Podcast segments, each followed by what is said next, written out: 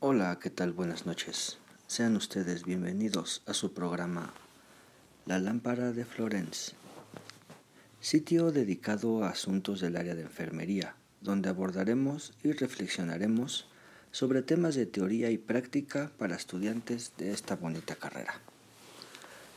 Hoy vamos a platicar sobre los modelos teóricos de la enfermería y más específicamente sobre uno de ellos, el modelo de la adaptación de Calista Roy. Primero que nada, ¿qué son los modelos teóricos? Los modelos teóricos en enfermería surgen como respuesta a la necesidad de profesionalizar el actuar de la enfermería.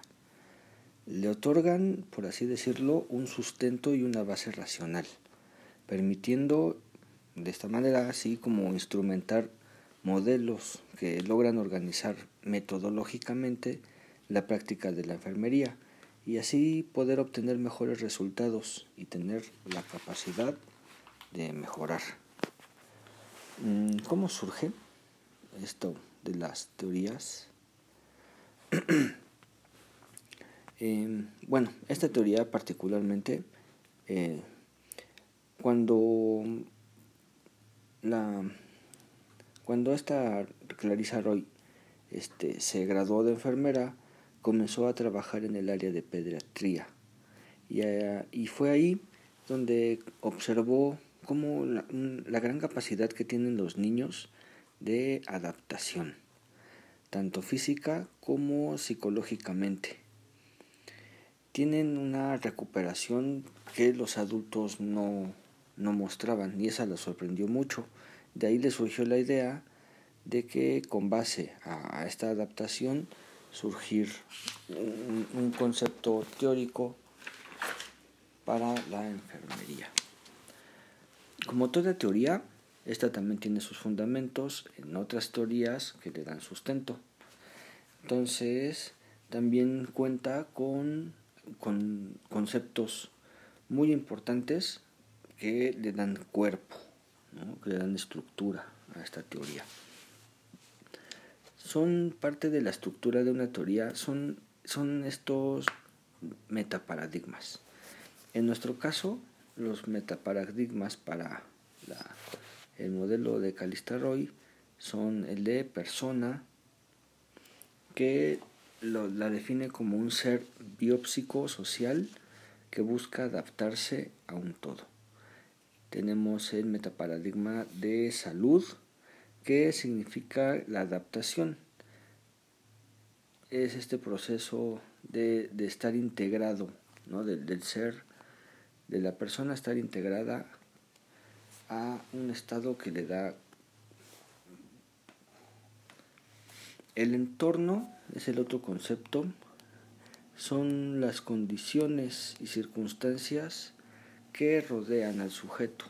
No son todos estos sitios que de alguna manera le afectan y que van involucrando su relación. Y por último tiene el concepto de enfermería, que eh, ayuda a la persona eh, eh, en este para ella la idea de enfermería es, ayudar a las personas para que esta persona se ayude a sí misma es este proceso en que la persona pueda adaptarse y responder a los estímulos de una manera positiva. los principales conceptos que tiene esta, este modelo es el de sistema, que considera el sistema como el conjunto de partes conectadas como un todo. Entonces, un sistema son muchas partes unidas entre sí, trabajando en conjunto por el bienestar de todas estas partes. La adaptación, que es el proceso de responder de manera positiva a los cambios del entorno. Entonces las personas están en su relación con el entorno, pues ahí surgen cambios y la adaptación tiene que ver con la forma en que uno responde a estos cambios. Los problemas de adaptación surgen precisamente por las dificultades que se tiene para responder o de satisfacer estas necesidades, ¿no? a, a fin al cabo la adaptación. La percepción es el estímulo, es como la interpretación de ese estímulo que nos llega para poder lograr la adaptación al sistema. Entonces, ¿cuál es el objetivo principal de esta teoría, de este modelo de, enfermería? Así, a, grandes rasgos podemos mencionar que es que el individuo llegue a un nivel máximo de adaptación.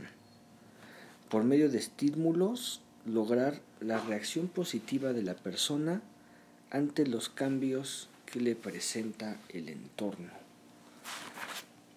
Entonces lo que buscamos son personas que logren adaptarse eh, afectivamente y de manera positiva a los cambios que se presentan y el papel de la enfermería pues sería precisamente ayudar a esta persona a lograr estos cambios. Entonces, para, para explicarlo de manera un poco más gráfica, podemos entender el modelo de la adaptación como un ciclo.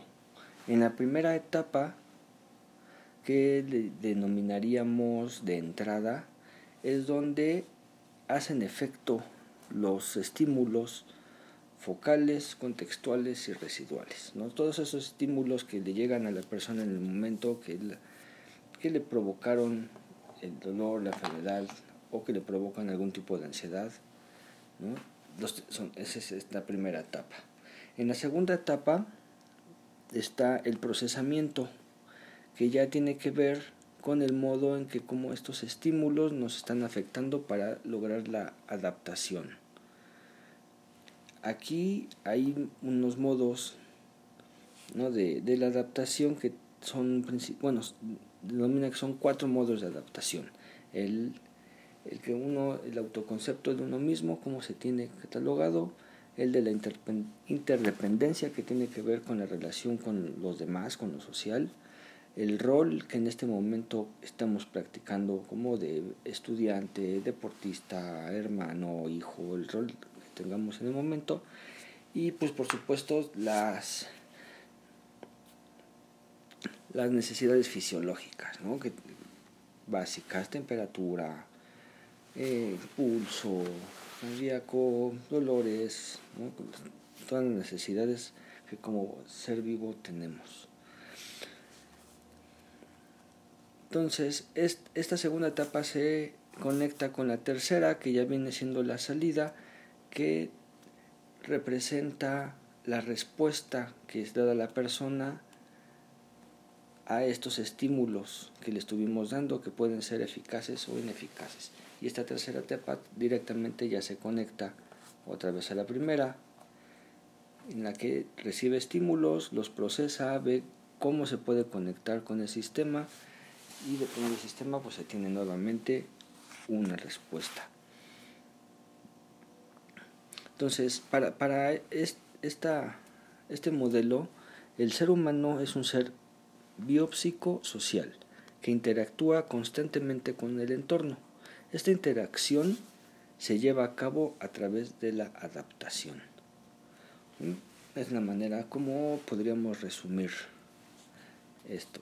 Y pues su aplicación práctica del modelo consta de seis pasos, los cuales se van a ir siguiendo de manera progresiva, uno por uno, haciendo las anotaciones pertinentes en nuestras hojas o nuestras libretas.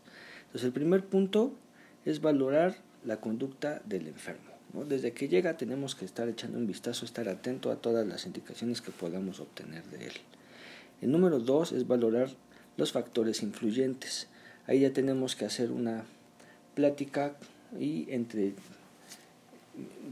intentar hacer lazos de confianza, pues ir sacando información que nos permita ir descubriendo ¿no? cuáles son estos factores que le pueden influir, identificar los problemas, ¿no? una vez que ya logremos tener confianza y ver, checar, entonces tenemos que hacer una valoración de cuáles son los problemas que le están afectando a nuestros pacientes. Una vez identificado esto, tenemos que fijar los objetivos. ¿Cuáles son los objetivos que vamos a ir agarrándolo y darles prioridad? cuál primero, cuál segundo, cómo le vamos a hacer. El quinto paso sería seleccionar las intervenciones. Esto es, ya teniendo identificados los problemas, cómo le vamos a hacer para irlos resolviendo, uno por uno, y ya cuál es darles prioridad. Por último, el sexto paso sería evaluar los resultados. Como es un método, la oportunidad de valorar va a ver si se hizo el diagnóstico correcto, poder cambiarlo o seguir con él dependiendo de la situación. Pues bueno, esto sería todo y muchísimas gracias. Espero que en la próxima veamos un tema un poco más interesante y no tan teórico y filosófico como estos, para que no sea tan, tan tedioso ¿no? el, el audio y podamos divertirnos un poco más. Pues esperamos que haya quedado claro y hasta luego.